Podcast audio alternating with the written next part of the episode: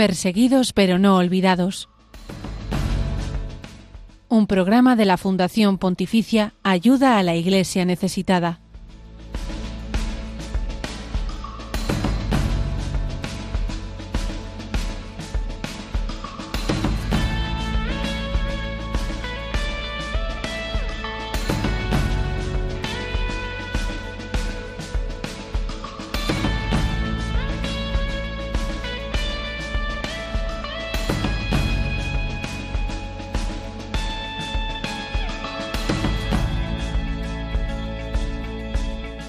Qué alegría, de verdad, de corazón, poder compartir este espacio de oración, información y cercanía con los cristianos pobres y perseguidos en el mundo.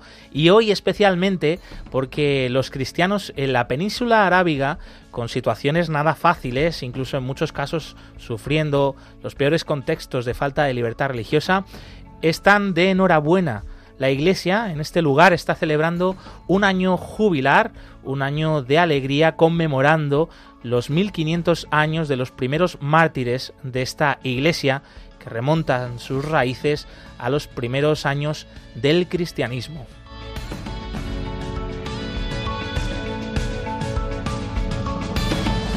Los santos aretas y sus compañeros mártires eh, fueron asesinados durante una persecución anticristiana en el año 523 en Najran, en la Arabia preislámica, ahora motivo de esta, de esta alegría. Y es que el ejemplo de sus vidas es la fuerza de una fe que aunque sigue presente en estas tierras, no le faltan grandes retos que afrontar. Este año jubilar, que durará hasta el mes de octubre, además es extraordinario porque tiene dos puertas santas en las dos en dos catedrales diferentes, como son la Catedral de Nuestra Señora de Arabia en Bahrein y la Catedral de San José en Abu Dhabi, en Emiratos Árabes Unidos. Nos unimos, como digo, a esta alegría acompañando a nuestros hermanos, los cristianos de Arabia, y vamos a profundizar en esta realidad en unos minutos junto a Jauma Flaquer, jesuita y doctor en estudios islámicos.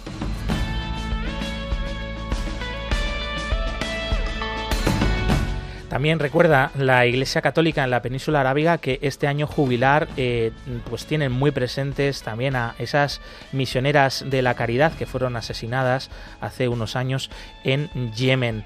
Eh, veis, bueno, pues que tenemos unos testimonios y un tema yo creo que muy interesante en el día de hoy, por eso os animamos a acompañarnos y acompañar a los cristianos pobres y perseguidos en el mundo. Buenos días, Blanca Tortosa. Muy buenos días, Josué Villalón, y como bien dices, durante todo este rato vamos a profundizar en cómo vive su fe esta minoría cristiana, especialmente de Arabia Saudí, y también vamos a conocer la difícil situación de la libertad religiosa en este país de Oriente Próximo. En unos minutos te contamos las cinco claves de este derecho fundamental allí. Tenemos muchas cosas que contarte y también, pues para ello nos acompaña Lucía Para. Buenos días, bienvenida. Buenos días a los dos. Y bueno, que hoy volvemos a tener de cerca a nuestros sacerdotes de Nigeria. Para la mayoría de ellos, los, lo que reciben a través de los estipendios de misa de ayuda a la iglesia necesitada es su única fuente de ingreso. Así que enseguida te contamos un gran testimonio de la mano del padre Tadeus.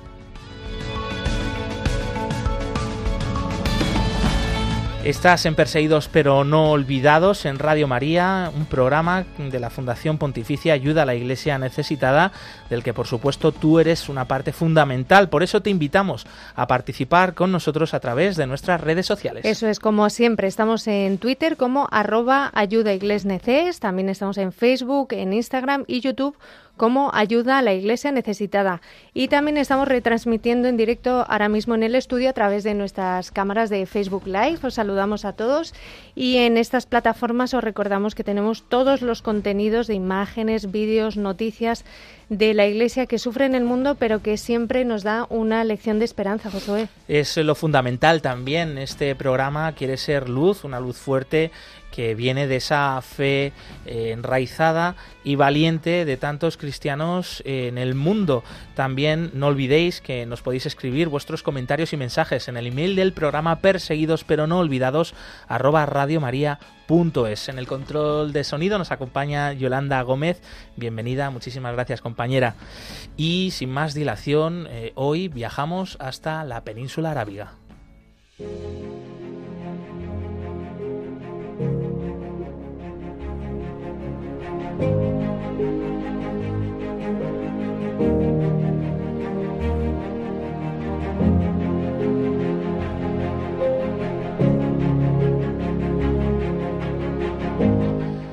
La península arábiga es un lugar geográfico muy particular, muy especial entre África y Asia.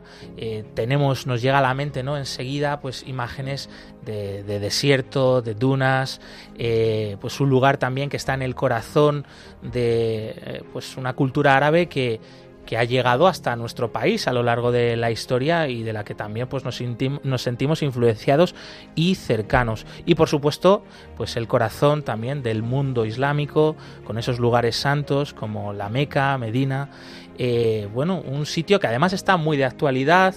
Por ejemplo, el último mundial de fútbol eh, fue jugado, ¿no? Eh, fue, se celebró en, Qatar, un país ubicado en este, en este lugar. por ejemplo, el, famoso rally ¿no? de París-Dakar, que ahora se está celebrando precisamente en estos días en estas tierras.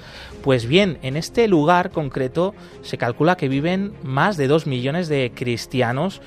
por supuesto, son una minoría religiosa, pero un número significativo que además ha ido en aumento. Su procedencia es muy diversa, pero sí que la inmensa mayoría de estos hermanos nuestros en la fe son trabajadores inmigrantes procedentes de países asiáticos como India, Pakistán o Filipinas. Pero existe una iglesia que peregrina en esta tierra y que está celebrando un año jubilar muy especial eh, se cumplen 1500 años del martirio de San Aretas y compañeros mártires. Nos unimos a esta alegría desde este programa y queremos poner el foco en esta realidad, a veces desconocida, de la presencia de la Iglesia en tierras islámicas, en el corazón del Islam que es, como decíamos, esta península arábiga. Y para ayudarnos a saber más sobre este tema nos acompaña Jaume Flaquer, él es jesuita, director de la Cátedra Andaluza para el Diálogo de Religiones de la Universidad Loyola de Granada. También es doctor en estudios islámicos. Profesor Jaume, bienvenido. Hola, muy buenos días.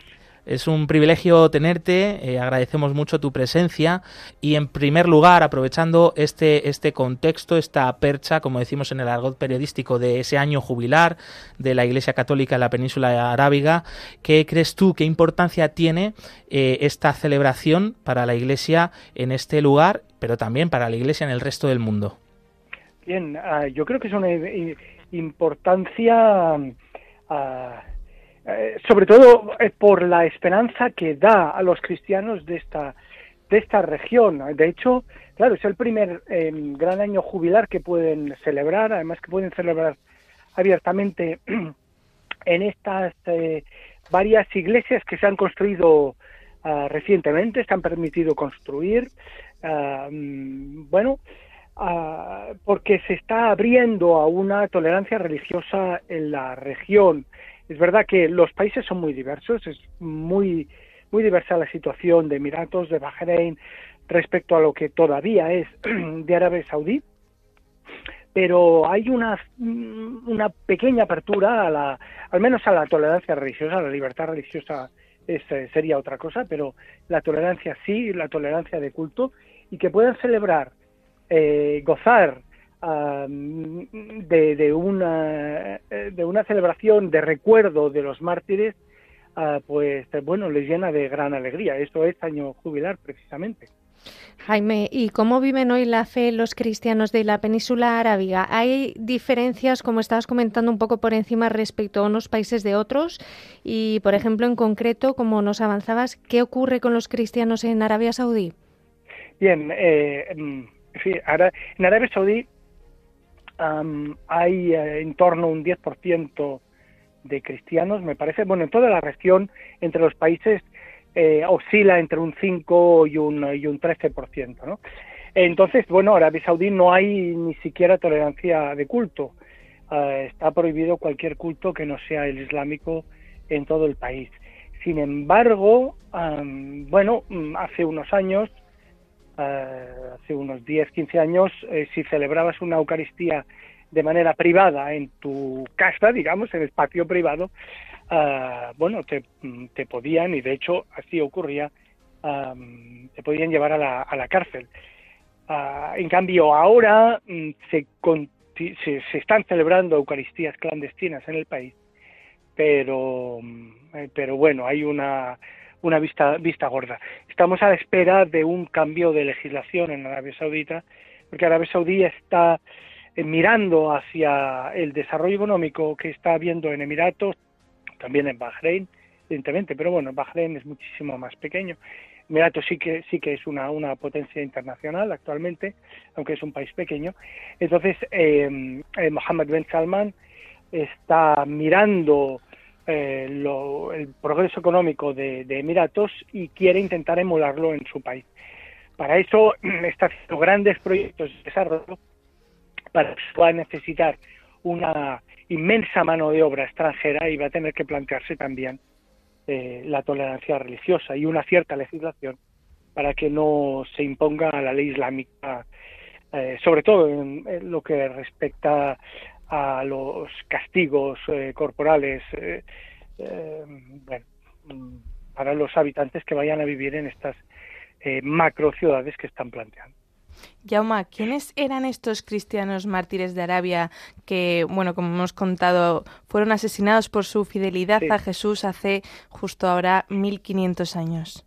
Bien, una cosa que, em, que no tenemos presente es que la Arabia del siglo del siglo V y del siglo VI era una Arabia profundamente cristianizada. También había mucha eh, mucha población judía, pero el cristianismo estaba ah, muy expandido, sobre todo en la zona del sur, lo que es el actual Yemen, ah, y también en Bahrein, por ejemplo, ¿no? Antes de la llegada del Islam, Bahrein era un centro muy importante cristiano, así como el sur.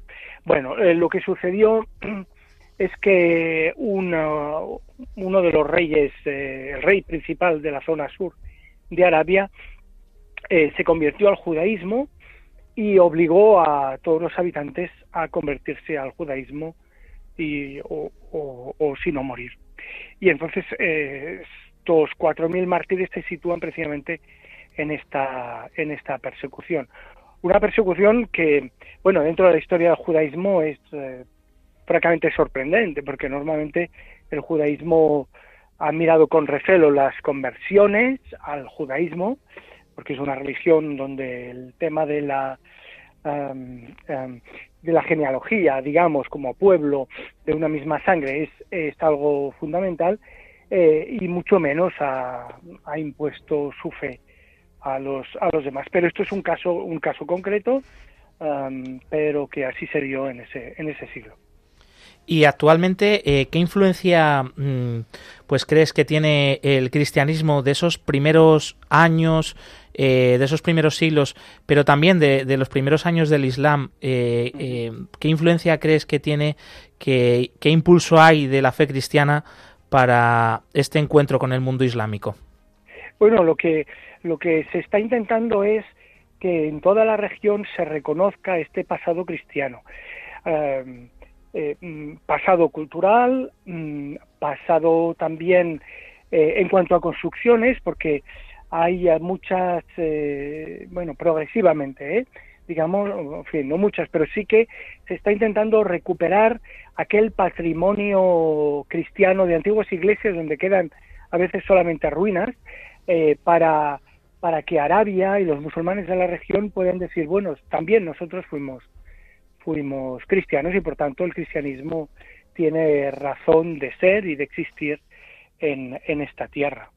Y por parte de los cristianos, bueno, sentirse, aunque evidentemente los cristianos de hoy en día es un cristianismo nuevo, un cristianismo de inmigración, pero puedan sentirse no completamente extranjeros, sino que se puedan arraigar en la historia de la región. Jaume, ¿y qué destacarías de la experiencia de estos cristianos que viven en, países que ellos son minoría y que viven en países de mayoría islámica que nos pueda ayudar aquí a todos los que están escuchando en este momento para vivir nuestra fe? Mm, claro, yo, eh, fin, el primer testimonio es, eh, y principal, es que es una fe de resistencia y una fe eh, profundamente enraizada en la esperanza. mm, bueno, los cristianos occidentales que vivimos la fe de una manera muy a menudo muy mundanizada ah, y donde pues la fe la compartimos de hecho como, eh, al lado de muchas otras cosas que también nos parecen importancia eh, importante y no lo son ah, para todos estos eh, migrantes de países orientales que viven en Arabia la fe es lo que les sostiene en el día a día. Y por tanto bueno esa importancia que ellos le dan a la fe y en un contexto complicado, ah, pues eh, bueno, mm, para nosotros debería ser un ejemplo y yo creo que su fe nos evangeliza a nosotros. ¿Y qué importancia dirías que tiene el impulso del Papa para favorecer el diálogo entre cristianos y musulmanes? Bueno, mm, el Papa, ah, sus intervenciones y su política también en la región eh, eh, ha sido fundamental. Eh, de hecho, bueno, yo voy a ir a Emiratos eh, en febrero eh, para conmemorar los cinco años de el, documento de la fraternidad humana universal firmado entre el Papa Francisco y el gran imán del azar de Egipto.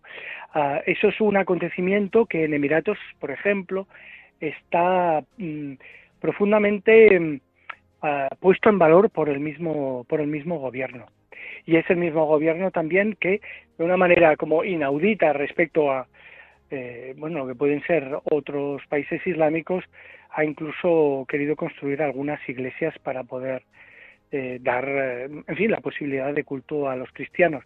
Se inauguró el año pasado en, Emiratos lo que se lo que llamaron la casta de la familia de Abraham que es un espacio donde hay una iglesia una mezquita y una sinagoga Ah, bueno, con un estilo arquitectural mm, francamente interesante para poder simbolizar esa fraternidad que es necesaria entre, bueno, los seres humanos de todas las, de todas las religiones y de, bueno, de todo el mundo para poder traer la paz a este mundo que tanto lo necesita.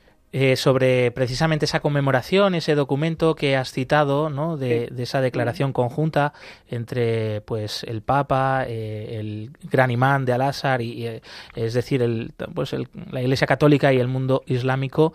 ¿qué, destacarías? ¿Cuál sería el corazón de, este, de esta declaración? Y luego, bueno, a lo mejor desde Occidente se pueden ver este, esta serie de, de, pasos que va dando la Iglesia y el Papa, pues como algo que que, es ajeno a nosotros porque no estamos en ese contexto, no vivimos en ese ambiente a priori, pero pues eh, es también importante para nosotros. ¿Por qué? Em, bueno, solamente hace falta ah, mirar cómo ha empezado el mundo en este 2024, cómo continúa respecto al, año, al año anterior, la necesidad que tenemos de la paz. Entonces las religiones tienen que ser eh, pues eh, parte de la solución y no fuente del problema.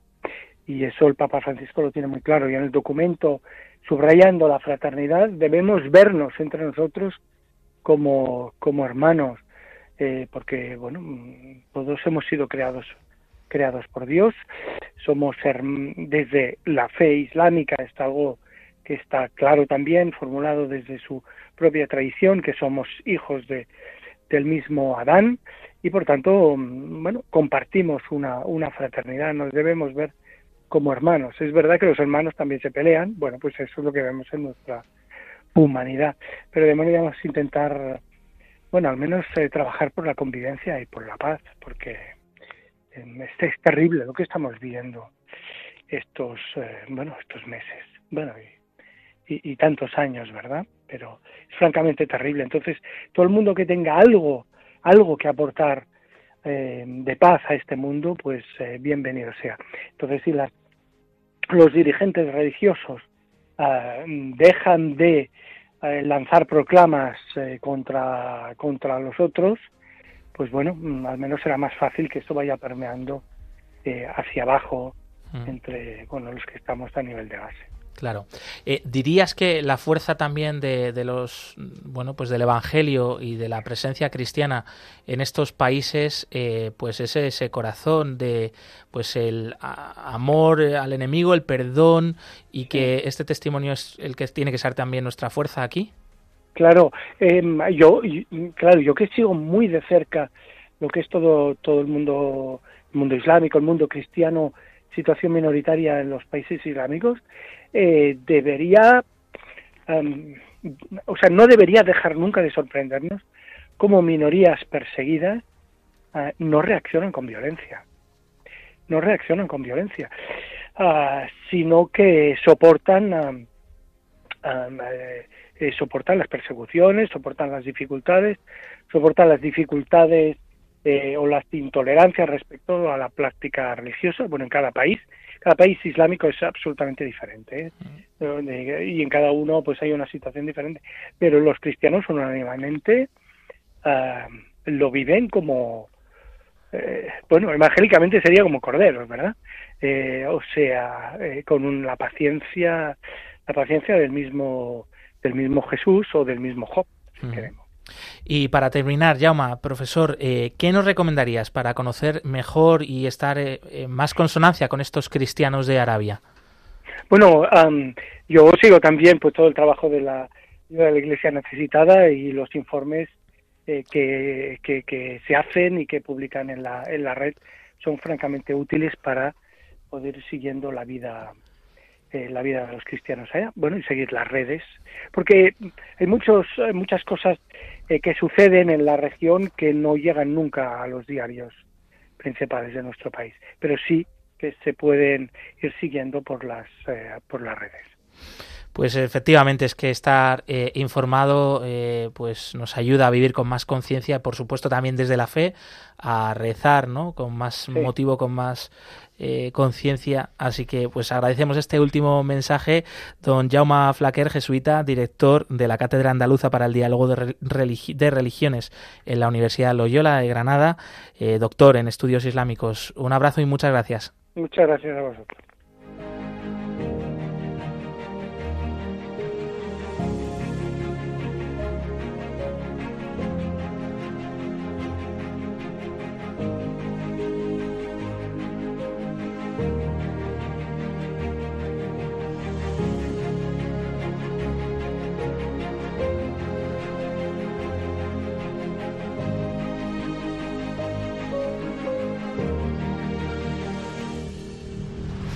11 y 22 minutos, 10 y 22 minutos en las Islas Canarias. Estamos teniendo la verdad que un programa en el que aprender mucho, conocer mucho, en el que se nos invita a la alegría con ese año jubilar de la Iglesia en la península arábiga, que se nos invita a conocer y orar por nuestros hermanos cristianos que no lo tienen fácil en estos lugares, aunque hay motivos de esperanza, por supuesto, y motivos de esa alegría, de ese júbilo. Eh, nos están llegando, por cierto, vuestros mensajes a través de la plataforma de Facebook Live de Radio María, donde estamos emitiendo en directo, donde os saludamos eh, pues con mucho cariño, por ejemplo, a Margarida Couto y a María José, que nos mandan saludos, bendiciones. Por ejemplo, Margarida nos dice, nos ayuda mucho en saber la realidad en que vivimos, unidos en la oración. Pues por supuesto, un gran abrazo también para ti. Y bueno, hay otro mensaje eh, pues que no podemos leer de un oyente, al parecer eh, parece estar escrito en coreano, pues si nos está entendiendo en este momento, él también a nosotros, desde aquí un gran abrazo hasta, hasta este lugar.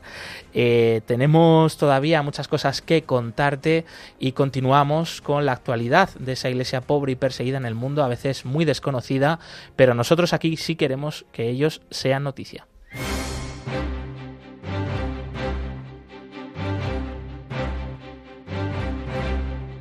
Queremos que sea noticia.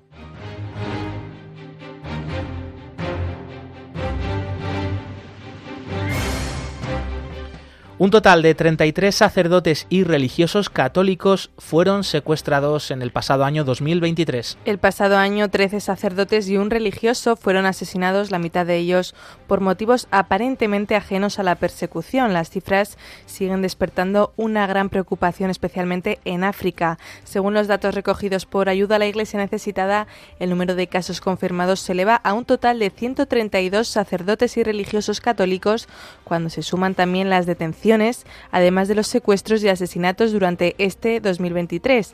Nicaragua y Bielorrusia encabezan la lista de regímenes autoritarios que han detenido a representantes de la Iglesia para amenazar y castigar a la institución. El gobierno de Estados Unidos eh, publica su lista negra de la libertad religiosa y mantiene dentro de ella a Nicaragua.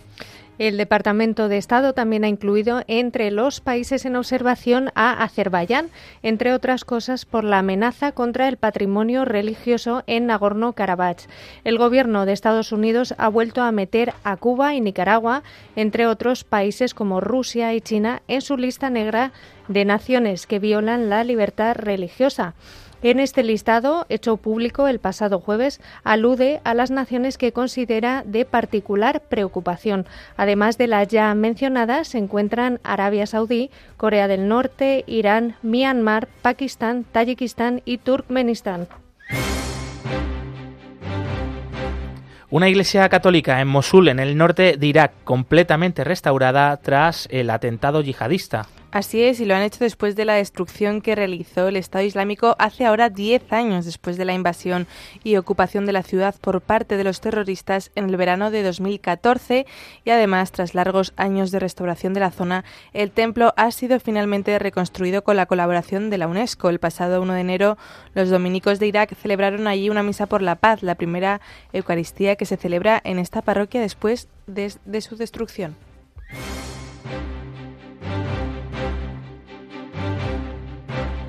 El Papa Francisco destaca en su discurso ante el cuerpo diplomático en el Vaticano. Es preocupante el aumento de la persecución y discriminación contra los cristianos. El Santo Padre recibió este lunes al cuerpo diplomático acreditado ante la Santa Sede. Entre otros temas, el Papa Francisco afirmó que el camino hacia la paz pasa también por el diálogo interreligioso que exige ante todo la protección de la libertad religiosa y el respeto de las minorías. Además, lamentó el aumento de la persecución y discriminación contra los cristianos, sobre todo en esta última década. En total, más de 360 millones de cristianos en todo el mundo, ha dicho, sufren un alto grado de persecución y discriminación a causa de su fe y son cada vez más aquellos que se ven obligados a huir de sus países de origen. Ser sacerdote en Nigeria implica el peligro de ser secuestrado, así reconoce un presbítero nigeriano. Las carreteras del país africano están llenas de peligros, especialmente en el norte. Además del riesgo de secuestro, los accidentes son frecuentes y pueden llegar a ser mortales. Debido al aumento de la violencia contra los cristianos, los sacerdotes nigerianos están tomando medidas preventivas como no llevar sotana en las zonas más peligrosas. Así lo ha explicado el padre Andrew, sacerdote de la diócesis de Pankinsin. La necesidad cada vez mayor de atender a la seguridad de los sacerdotes es uno de los proyectos enmarcados dentro de la campaña por la Iglesia Nigeria que esta Fundación Pontificia está llevando a cabo.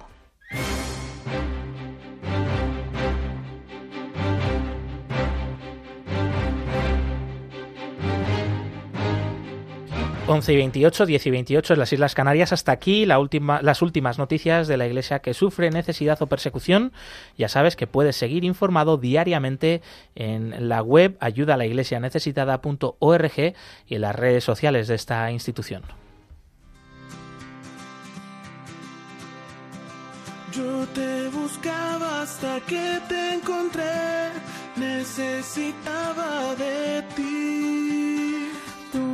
Llamaste y la puerta te abrí, me revelaste tu amor. Y hoy, mi Dios, quiero vivir junto a ti.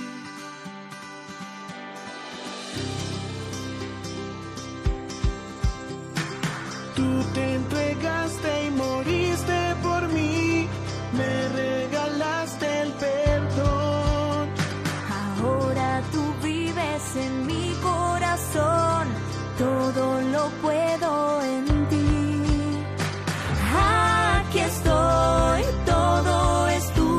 say.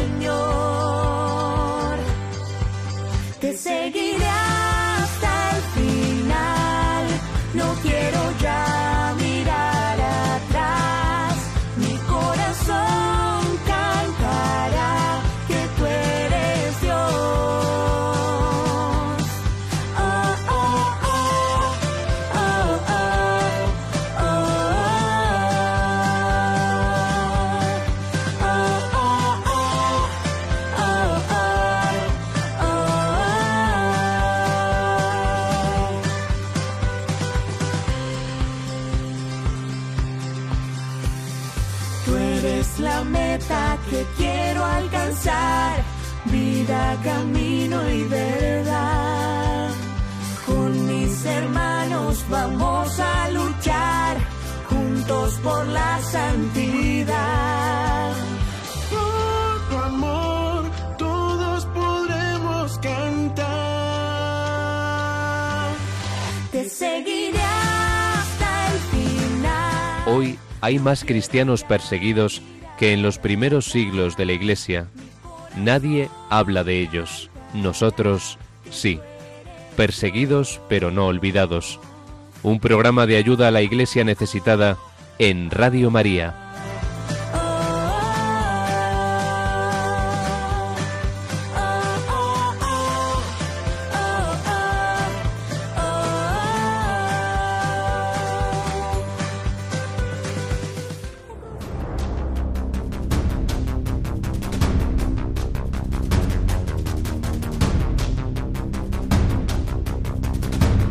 Libertad religiosa en el mundo.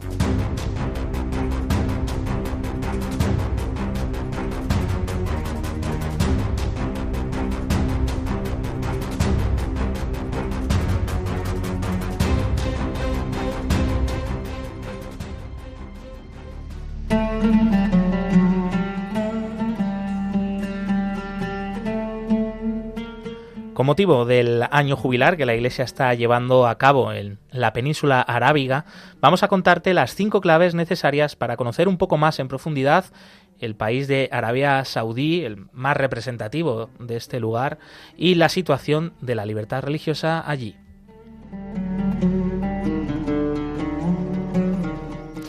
En primer lugar, situamos Arabia Saudí en Asia Occidental. Está ubicado en la península arábiga de Oriente Próximo y su forma de gobierno es la monarquía absoluta. Su capital y ciudad más poblada es Riad. El rey de Arabia Saudí es al mismo tiempo el jefe del Estado y del gobierno, por lo que es el soberano absoluto y debe seguir la Sharia.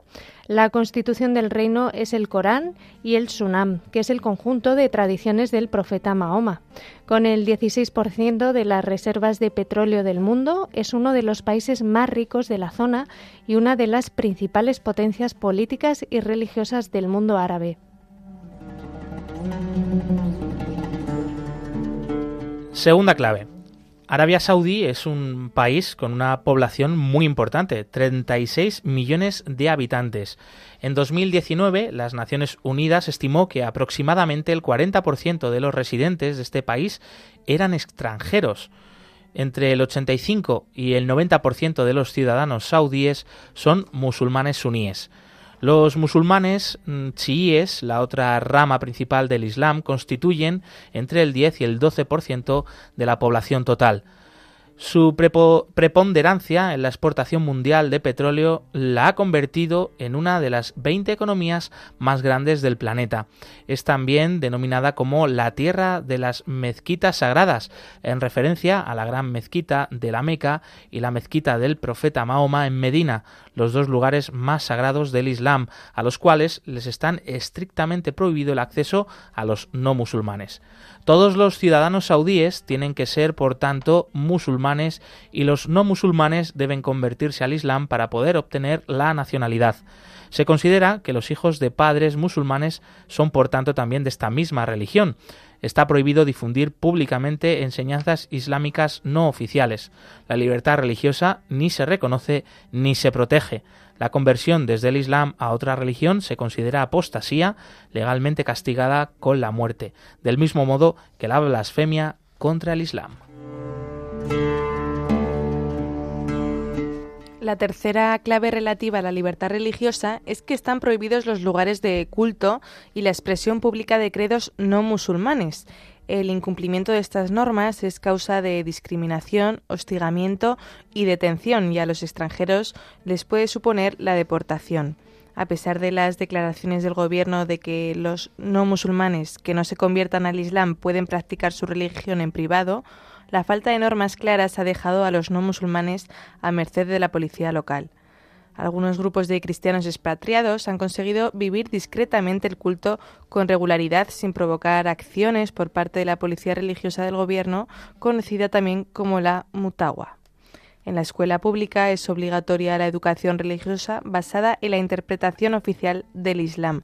Los colegios privados están obligados a ofrecer un programa de estudios islámicos a todos los alumnos. Solo en colegios privados internacionales se pueden enseñar otras religiones.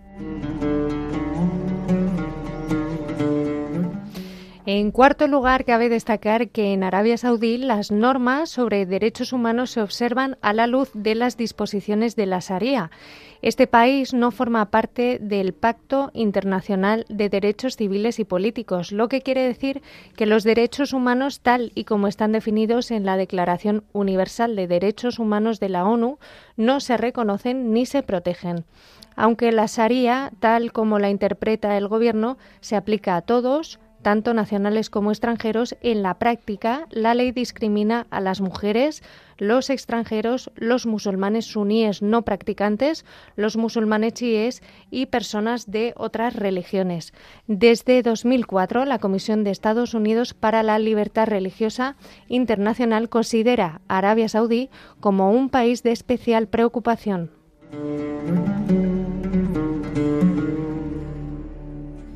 Y quinta y última clave, y es que a pesar de algunos signos alentadores, Arabia Saudí sigue siendo un país muy preocupante también en el ámbito de la libertad de conciencia, pensamiento y religión. Numerosos activistas defensores de los derechos humanos y de las reformas han sido detenidos, encarcelados y en algunos casos torturados aunque hay ciertos signos de, modernización, teniendo en cuenta que más de la mitad de la población tiene menos de 35 años, los cambios, ya sean hacia una vía más conservadora o más liberal, solo se producirán por única iniciativa del Gobierno. Como indican los incidentes ocurridos durante el periodo estudiado en el Informe Libertad Religiosa 2023, el gobierno sigue reprimiendo la disidencia y encarcelando a personas, sobre todo a musulmanes chiíes, acusados de apostasía y blasfemia, de violar los valores islámicos y las normas morales y de insultar al Islam. Por todo ello, las perspectivas para la libertad religiosa a medio plazo en Arabia Saudí siguen siendo negativas.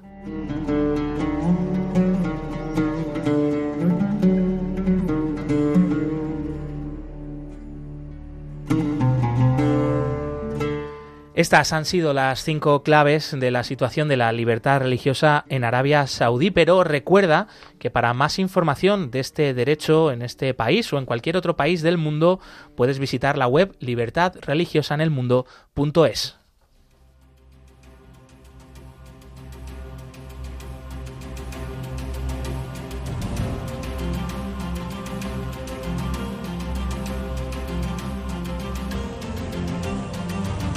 Testigos del siglo XXI.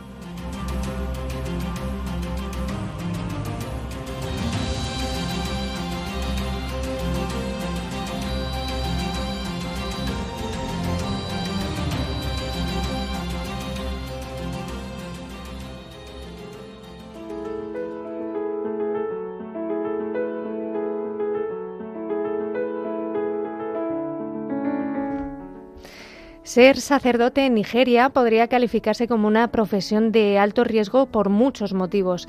En este país africano las condiciones de vida son muy, muy pobres. En muchos lugares la gente ni siquiera tiene agua, luz, comida tres veces al día o un acceso mínimo a los servicios de salud.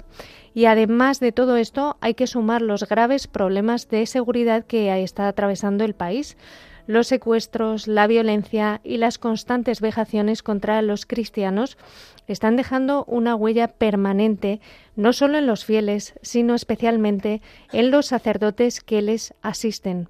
El padre Tadeu Ekene de Abuya, en el centro de Nigeria, reconoce que su vocación no es nada fácil, pero sabe que el Señor está siempre con ellos, especialmente junto a los que más sufren.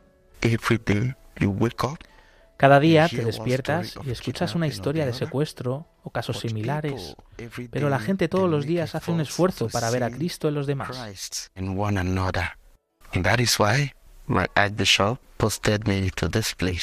Y por eso yo quiero ser sacerdote en este lugar.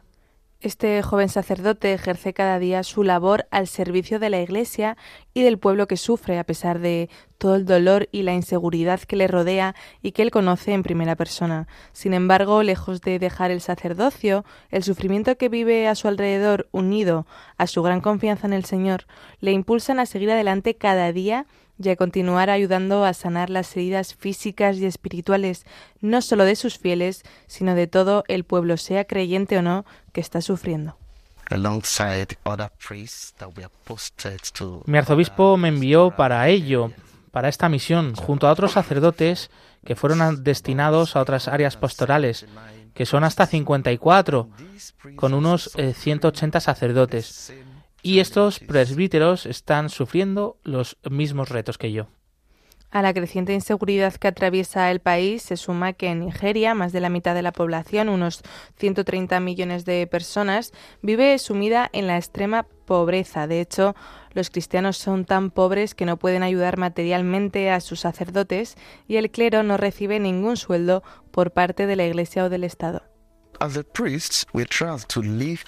Como sacerdotes intentamos vivir tal como dice la Escritura, comed lo que os pongan ante ti. Me las arreglo con cualquier cosa que la gente pueda proporcionar, con eso sobrevivo.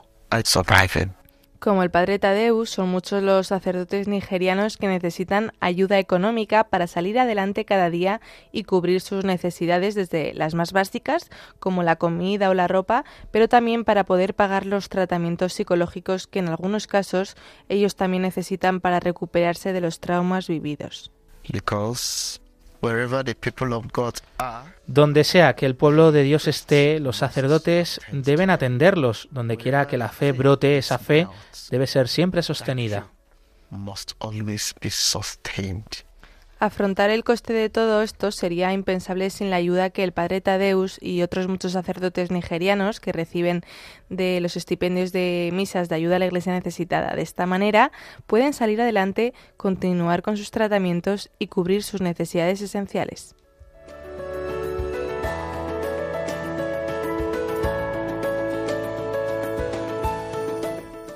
Para la mayoría de ellos, de estos sacerdotes, lo que reciben a través de los estipendios de misas de ayuda a la Iglesia necesitada es su única fuente de ingresos.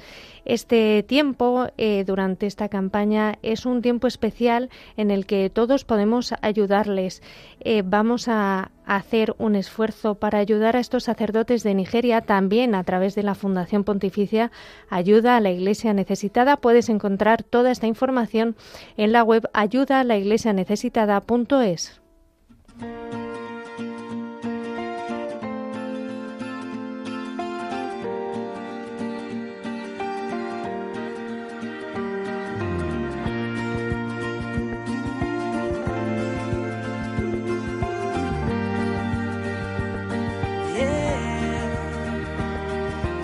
Si los que amas te dieron la espalda, hoy los brazos del Señor te abrazan.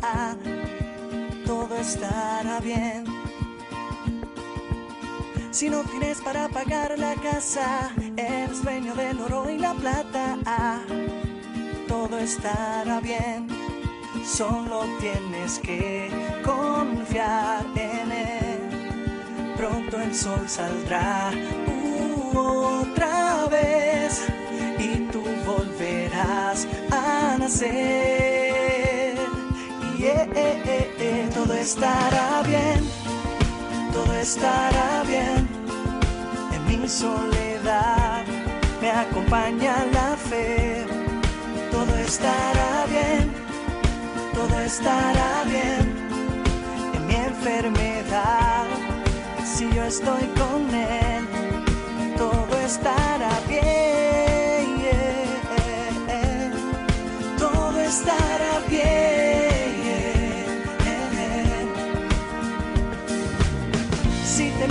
Al espejo y no te gusta, y no te gusta lo que ves. Eres única y bella así como tú eres. Si para vivir ya no tienes razones, en Jesús encontrarás millones.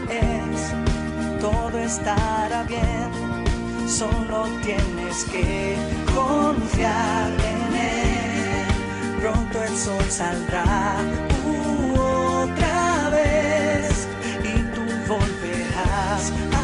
hacer. Eh, eh, eh, todo estará bien, todo estará bien. En mi soledad me acompaña la fe. Todo estará bien, todo estará bien. En mi enfermedad, si yo estoy con él todo estará bien. El cristianismo es la religión más perseguida en el mundo. Conoce de cerca esta realidad en Perseguidos pero no olvidados, un programa de ayuda a la iglesia necesitada en Radio María. Pronto el sol saldrá. Y con esta canción tan bonita, tan real, tan positiva de estos cantantes católicos Son by Four, te anunciamos que vamos a abrir los teléfonos de la emisora para que puedas participar aquí en directo con toda la audiencia, que, nos compartas bueno, tus impresiones sobre este programa, sobre este testimonio de los cristianos en la península arábiga.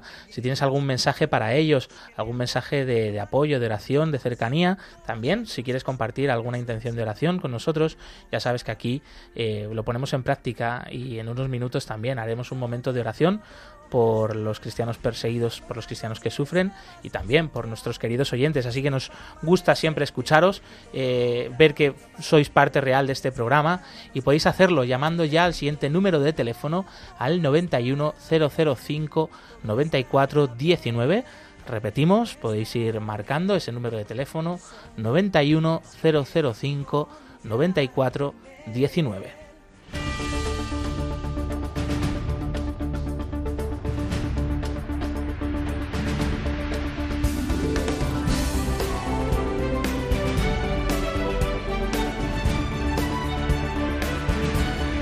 Cerca de ti.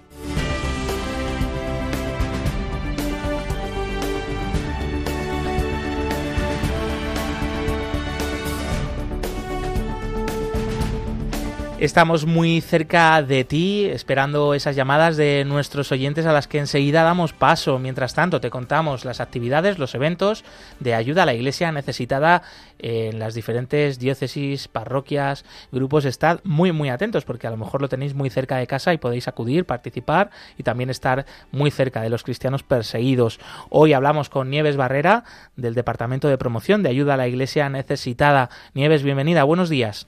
Buenos días, José.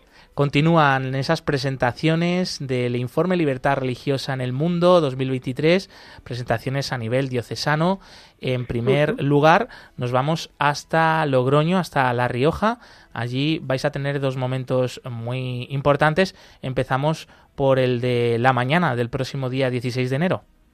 Sí, efectivamente, porque tenemos necesidad de contar todo ahí y nos acogen también y nos han pedido que para todos aquellos que no puedan ir por la tarde, por la mañana tendremos una presentación del informe de libertad religiosa en el obispado, eh, en la que nos acompañará el, el señor obispo de los Santos Montoya y en la que hablaremos cómo está la situación de la libertad religiosa en el mundo y contaremos con un testimonio de un cristiano que viene a explicarnos cómo viven en su país e incluso ante algunas dificultades, pues va a venir a contarnos en persona cómo, cómo, cómo viven la fe los cristianos.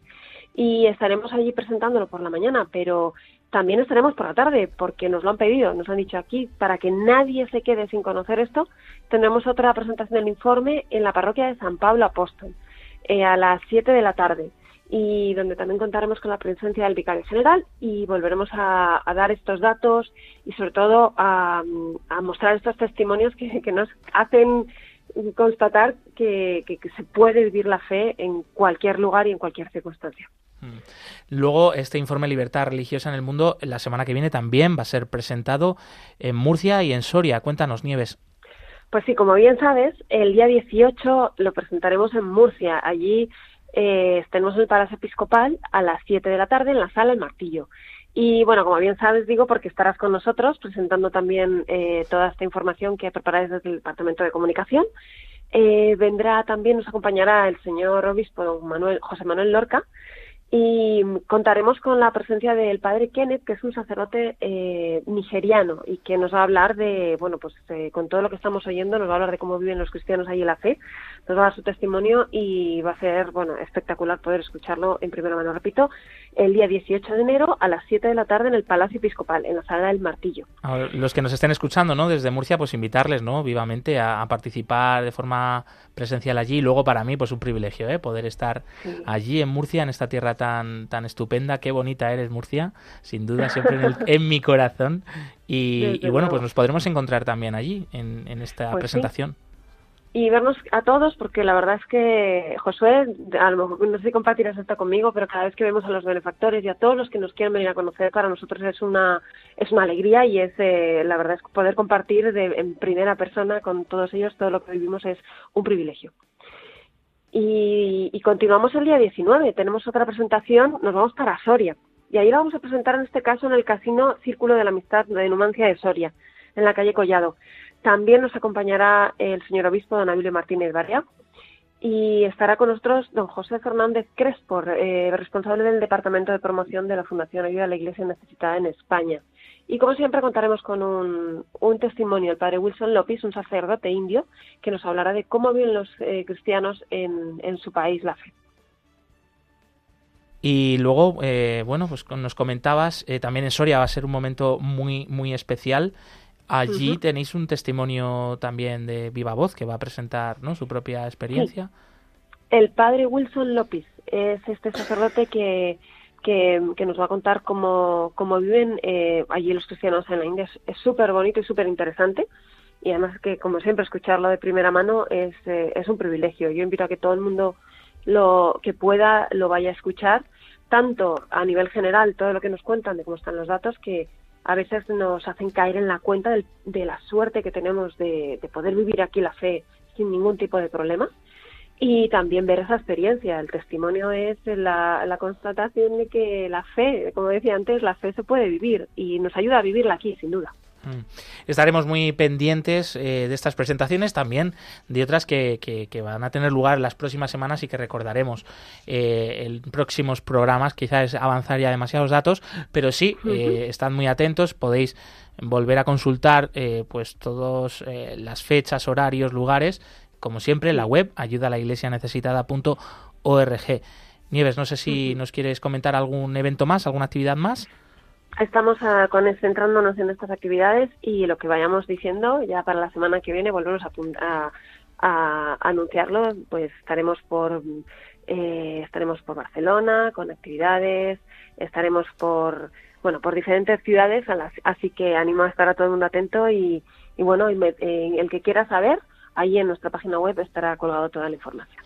También en las redes sociales, Twitter, Facebook, Instagram, de Ayuda a la Iglesia Necesitada. Nieves Barrera, compañera del Departamento de Promoción de Ayuda a la Iglesia Necesitada. Muchas gracias, un abrazo. Muchas gracias a vosotros igualmente.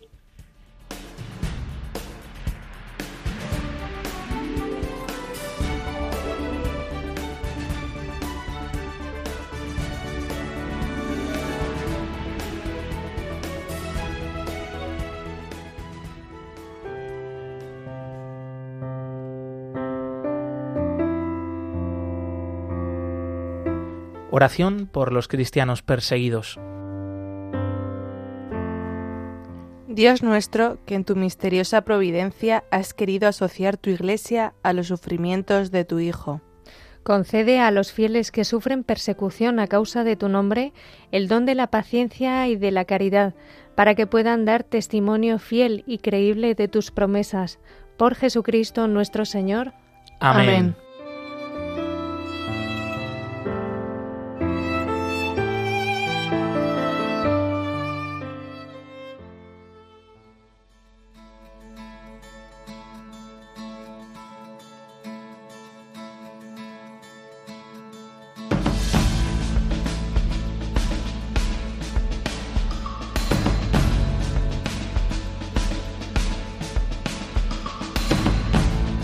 Los cristianos de la península arábiga son una pequeña minoría, pero con gran significado. Sus raíces son muy profundas eh, y es que llegan hasta los primeros siglos del cristianismo y especialmente con ese testimonio de Sanaretas y compañeros mártires que fueron asesinados hace 1500 años. Por eso también mm, de esta situación difícil surge la alegría y el júbilo y ese año jubilar que está celebrando la Iglesia de Arabia en este momento, al cual nos sumamos y nos unimos. Ya saben, pueden seguir muy cerca de ellos, pues en este programa, en Perseguidos pero no olvidados aquí en Radio María, que es esta radio tan estupenda que nos acerca a realidades que nos ayudan en nuestra vida y también en nuestra fe. Puedes volver a escuchar este programa en el podcast en la web de Radio María o de Ayuda a la Iglesia Necesitada y aquí continúa la programación con el rezo del Ángelus, así que nosotros nos despedimos, pero todos ustedes por favor sigan acompañando a Radio María. Eh, Blanca Tortosa, muchas gracias. Un placer, gracias a ti Josué. Lucía Para, muchas gracias. Muchas gracias. En el control de sonido, Yolanda Gómez, pues nos ha acompañado, enorme gracias.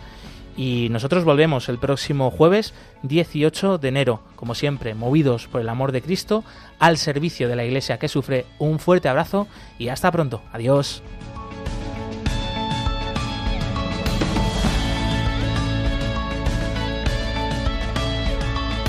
Concluye en Radio María Perseguidos pero no olvidados, un programa de la Fundación Pontificia Ayuda a la Iglesia Necesitada.